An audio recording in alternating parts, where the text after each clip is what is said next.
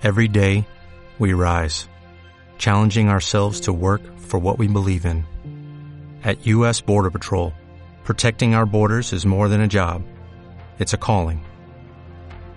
Agents answer the call, working together to keep our country and communities safe. If you are ready for a new mission, join U.S. Border Patrol and go beyond.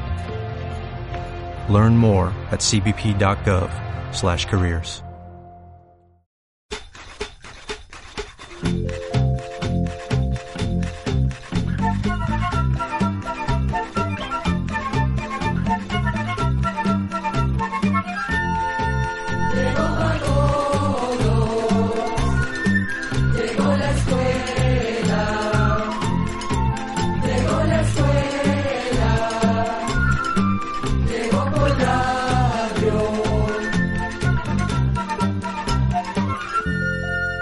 Con el placer de costumbre, estamos de nuevo con ustedes en una nueva edición de Oigamos la respuesta con nuestro lema. Comprender lo comprensible es un derecho humano. Bienvenidos y en el espacio de hoy conozca la, la, leyenda de la monja del vaso de agua. ¿Qué tal si nos enteramos de quién inventó el piano? ¿A dónde van las aguas que entran al mar? ¿Qué les parece si alistan un cafecito, un fresquito, se sienten cómodos y nos ponemos a conversar ustedes y nosotros en Oigamos la respuesta?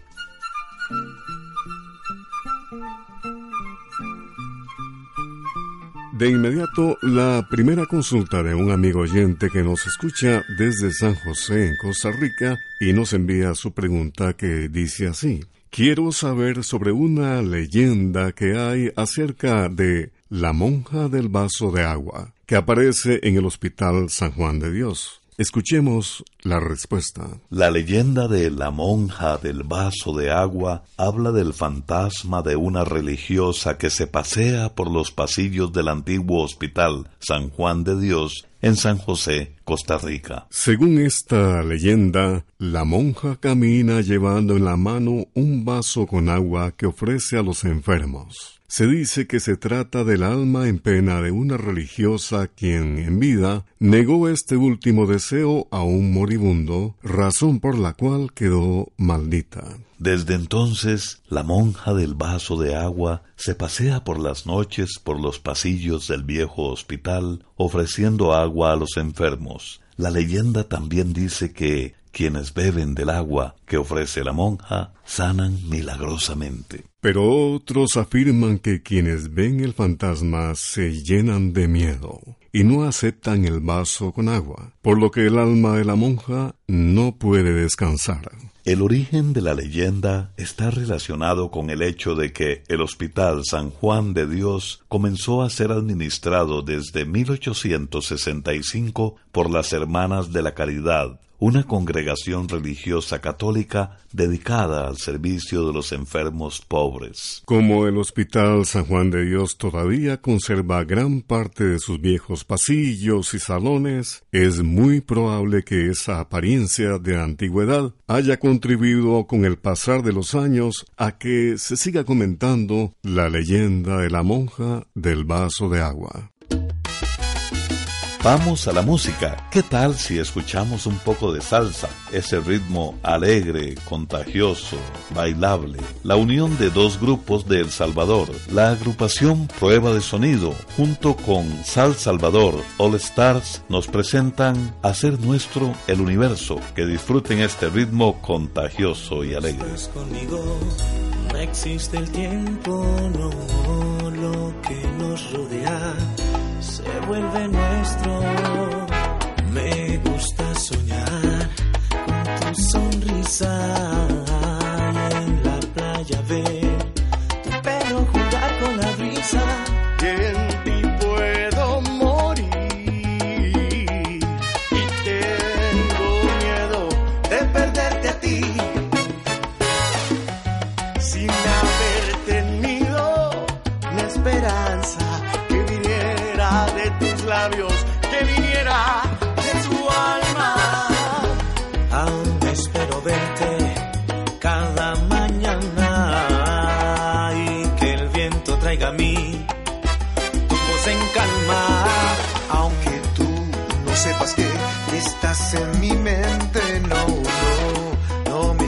hace para ti uno más de la gente. Angustia el sentimiento, no, de saber que no me amas, de pensar que no me extrañas. Quiero darte lo mejor de mí, hacer nuestro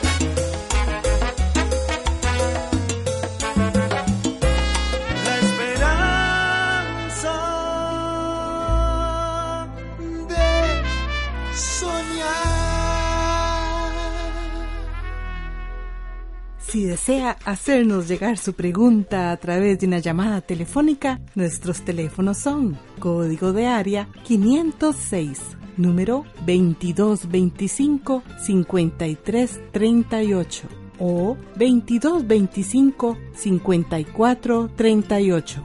También puede contactarnos a través de un mensaje de WhatsApp al teléfono código de área 506, número 8485-5453. Saludos amigos, estamos de regreso y aquí continuamos con la siguiente consulta del señor Bismarck Cortés. Nos ha enviado su pregunta a nuestro Facebook desde Escazú en Costa Rica y dice así, ¿a dónde van las aguas que entran al mar? Escuchemos la respuesta.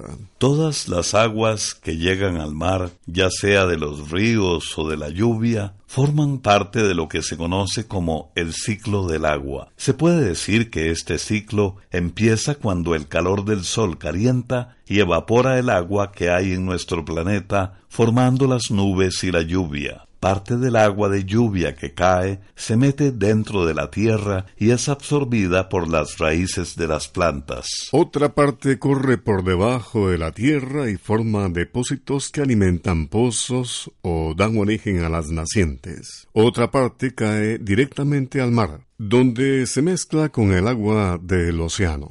Y finalmente otra parte de la lluvia cae en los riachuelos y llega a los ríos, que a su vez forman lagos o van a desembocar en el mar, donde todas las aguas se mezclan y así se inicia nuevamente el ciclo interminable que sustenta la vida en la tierra día tras día.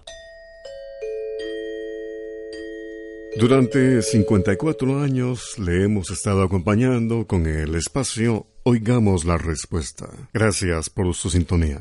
Quiero saber cómo se reproducen los caracoles. Es la consulta del señor Eliezer Juan León Sainz Celedón. Nos ha escrito desde Matagalpa, Nicaragua. Escuchemos la respuesta. Los caracoles de tierra son animales hermafroditas. Esto quiere decir que son al mismo tiempo machos y hembras. Cuando se juntan o aparean dos caracoles, cada caracol fecunda los huevecillos del otro. Entonces los dos caracoles quedan fecundados. Los caracoles ponen unos 100 huevos y los entierran en lugares frescos. Por lo general, le llevará al huevo del caracol de dos a cuatro semanas para desarrollarse por completo. Sin embargo, cuando salen del cascarón, sus conchas todavía están demasiado débiles. Entonces deben buscar calcio para endurecer sus conchas y poder sobrevivir. Eso lo logran ya sea comiendo los restos de su propio huevo o los huevos de los otros caracoles.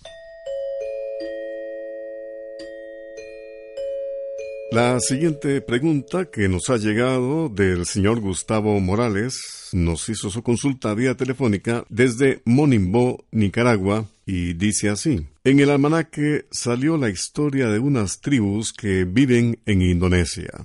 Me gustaría saber si todavía existen o si ya desaparecieron. Escuchemos la respuesta. Le vamos a decir a don Gustavo y a todos nuestros oyentes de Oigamos la Respuesta que la tribu por la que nos pregunta es la de los Coroguays que viven en una remota selva de la isla de Nueva Guinea. El territorio donde viven estos indígenas está cubierto de selvas impenetrables y terrenos pantanosos, características que han aislado a la tribu del resto del mundo. Por eso los Coroguays todavía conservan las costumbres de sus antepasados que poblaron esas tierras hace más de diez mil años. Las tres mil personas que hoy en día forman la tribu Coroguay viven de la cacería y la agricultura. También llaman la atención por ser muy agresivos con las tribus vecinas. Para ellos toda persona extraña es un laleo, que en su idioma significa espíritu demoníaco. Sin embargo, en 1974, unos misioneros holandeses se atrevieron a llegar hasta este peligroso territorio y encontraron a sus antiguos habitantes. Una de las características más llamativas de los Croways es la manera en la que construyen sus casas. Resulta que lo hacen en las copas de los inmensos árboles de la selva. Esas casas suelen estar a unos 6 a 12 metros de altura, aunque se han visto algunas que llegan a estar en árboles de hasta 35 metros de altura. Es posible que construyan a esa gran altura para protegerse de las inundaciones, de los zancudos que transmiten el paludismo y también de animales peligrosos y de los malos espíritus. Jesús. En estas casas pueden vivir hasta 12 personas. Para subir a la casa del árbol hay una escalera de palo amarrada fuertemente con bejucos. Las madres suben con sus hijos a la espalda hasta que ellos tienen unos cuatro años y aprenden a subir solos. Aunque hoy en día una parte de la población de los Coroguays ha adquirido las costumbres modernas, todavía hay muchos de ellos que conservan sus antiguas tradiciones. Por eso el gobierno de Indonesia los protege y busca que haya un equilibrio entre los beneficios que pueden traerles los adelantos de la civilización y la conservación de su cultura. Amigos, en nuestra siguiente canción podríamos imaginarnos el ambiente campesino de Nicaragua, esa famosa bebida pinolera, el horno de barro y todas las historias campesinas. Con la canción de el grupo Los Aspirantes de Nicaragua, El Madroñito.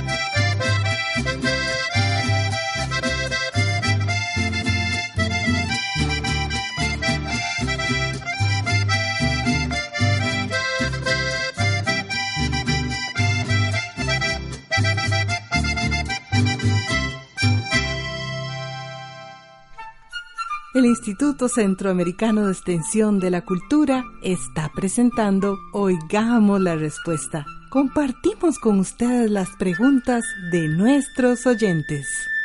Luego de la pausa musical, continuamos con las preguntas de ustedes, nuestros estimados oyentes. ¿Será conveniente quitarse los mocos con algún medicamento cuando una persona tiene gripe? A mí me parece que el cuerpo se está defendiendo de esta manera. Esta es la consulta del señor Manuel Rodríguez Hernández que nos ha escrito desde Desamparados en Costa Rica. Escuchemos la respuesta. En general, cuando los virus que producen el catarro atacan las vías respiratorias, es decir, la nariz, la garganta y los bronquios, se sienten molestias como tos, ronquera y se produce mucha secreción nasal. Esto ocurre porque en la parte de adentro de las vías respiratorias existen muchas glándulas que producen la mucosidad. Estas glándulas, que son como bolsitas, normalmente producen solo la cantidad de mocos que se requieren para mantener la humedad en la nariz, la garganta y los bronquios. Pero al ser afectadas por un virus, las vías respiratorias se inflaman y entonces producen mucha mucosidad, flemas, estornudos y carraspera.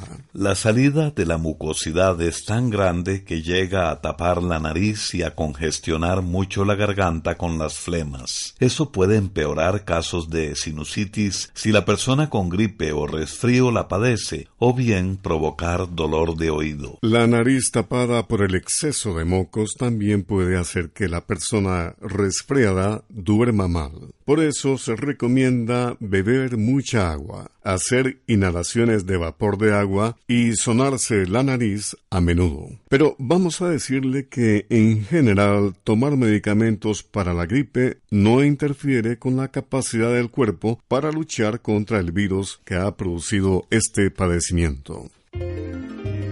Bien, vamos al espacio musical. Esa tradición ranchera que hemos mantenido en Oigamos la Respuesta a lo largo de 54 años, junto con la nueva corriente de la música centroamericana, nos permite con gusto presentarles a Ana Gabriel de México. Con esa voz ronca y cautivante, interpreta a lo ranchero, tú lo decidiste. Pensaste ya después me buscará. Pues mira, te fallaron tus deseos y al final de cuentas fuiste tú quien me extrañó. Me niegas por orgullo a tus amigos y bajas la mirada por temor. Al decir que me olvidaste, pues nunca imaginaste llorar por este amor. Nadie sabe lo que tiene hasta que lo ve perdido. Nunca tú debiste decidirlo, pues creo que eran cosas de los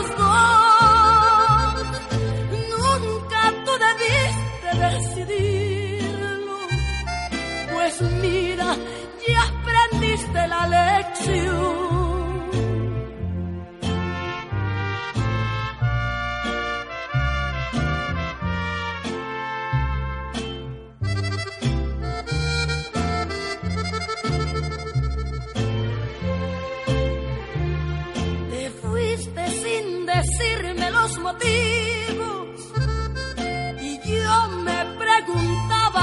El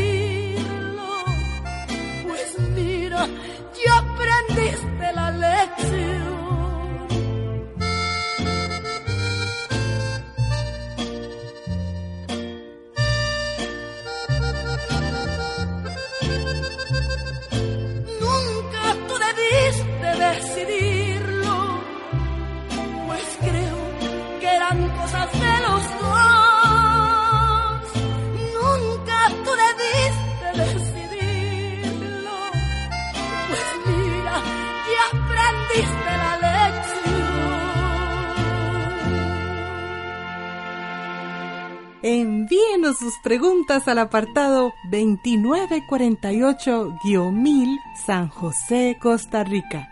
También nos puede contactar al correo electrónico isq.org o encuéntrenos en Facebook como Oigamos la Respuesta. Venimos de la música y continuamos con la música. ¿Saben por qué? Porque la siguiente consulta que nos hizo un amigo oyente desde Nicaragua es, quisiera saber quién inventó el piano. Oigamos la respuesta. Como ha sucedido con muchos otros instrumentos, el piano se fue desarrollando y cambiando con el paso del tiempo, hasta que llegó a ser como lo conocemos hoy día.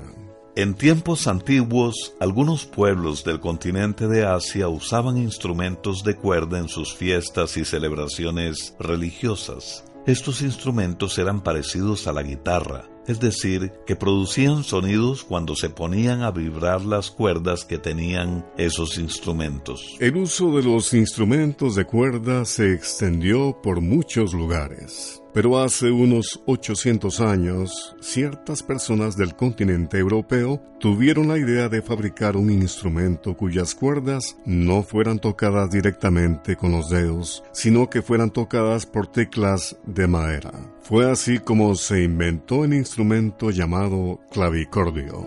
El clavicordio estaba formado por varias teclas de madera cada tecla estaba unida a una cuerda por medio de un resorte y de un pequeño clavo. Por medio de este mecanismo, cuando se tocaba una tecla, vibraba una cuerda y producía su propio sonido. Poco antes del año 1700, un italiano llamado Bartolomeo Cristofori tuvo la idea de mejorar el clavicordio. Bartolomeo pensaba que el sonido que producía el clavicordio era muy fuerte y molesto. Entonces se le ocurrió que los clavos podían ser cambiados por piezas de madera en forma de martillo, con la punta forrada en cuero. El resultado fue un instrumento que producía un sonido más delicado que el del clavicordio. Además, presentaba la ventaja de que podía producir al mismo tiempo sonidos fuertes y suaves en distintos tonos. Por esta razón, Bartolomeo Cristofori llamó a su invento pianoforte, usando las palabras piano y forte, que en idioma italiano quieren decir suave y fuerte. Con el tiempo, a este instrumento, el pianoforte, se le empezó a conocer solamente con el nombre de piano. Curiosamente, Cristofori no estaba muy seguro de que su invento tuviera éxito y durante su vida solamente construyó tres pianos. El más antiguo, construido en el año 1720, se conserva todavía en un museo de la ciudad de Nueva York en Estados Unidos. A partir de entonces, gran cantidad de músicos y fabricantes de instrumentos se basaron en el invento de Bartolomeo Cristofori para hacerle ciertas mejoras. Fue así que a mediados del siglo XIX, en Europa, ya se construían pianos como los que conocemos en la actualidad. Programa B Control 27 Y así llegamos al final del programa del día de hoy.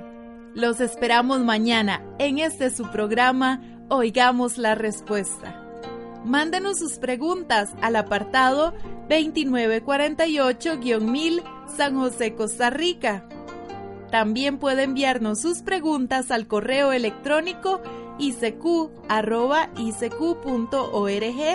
o encuéntrenos en Facebook como Oigamos la Respuesta.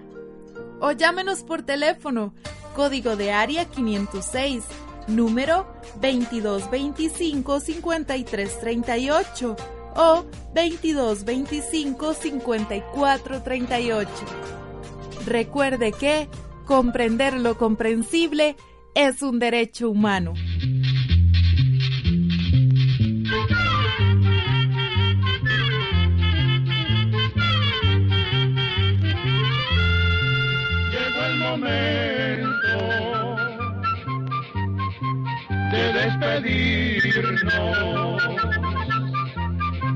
Se va a la escuela, se va cantando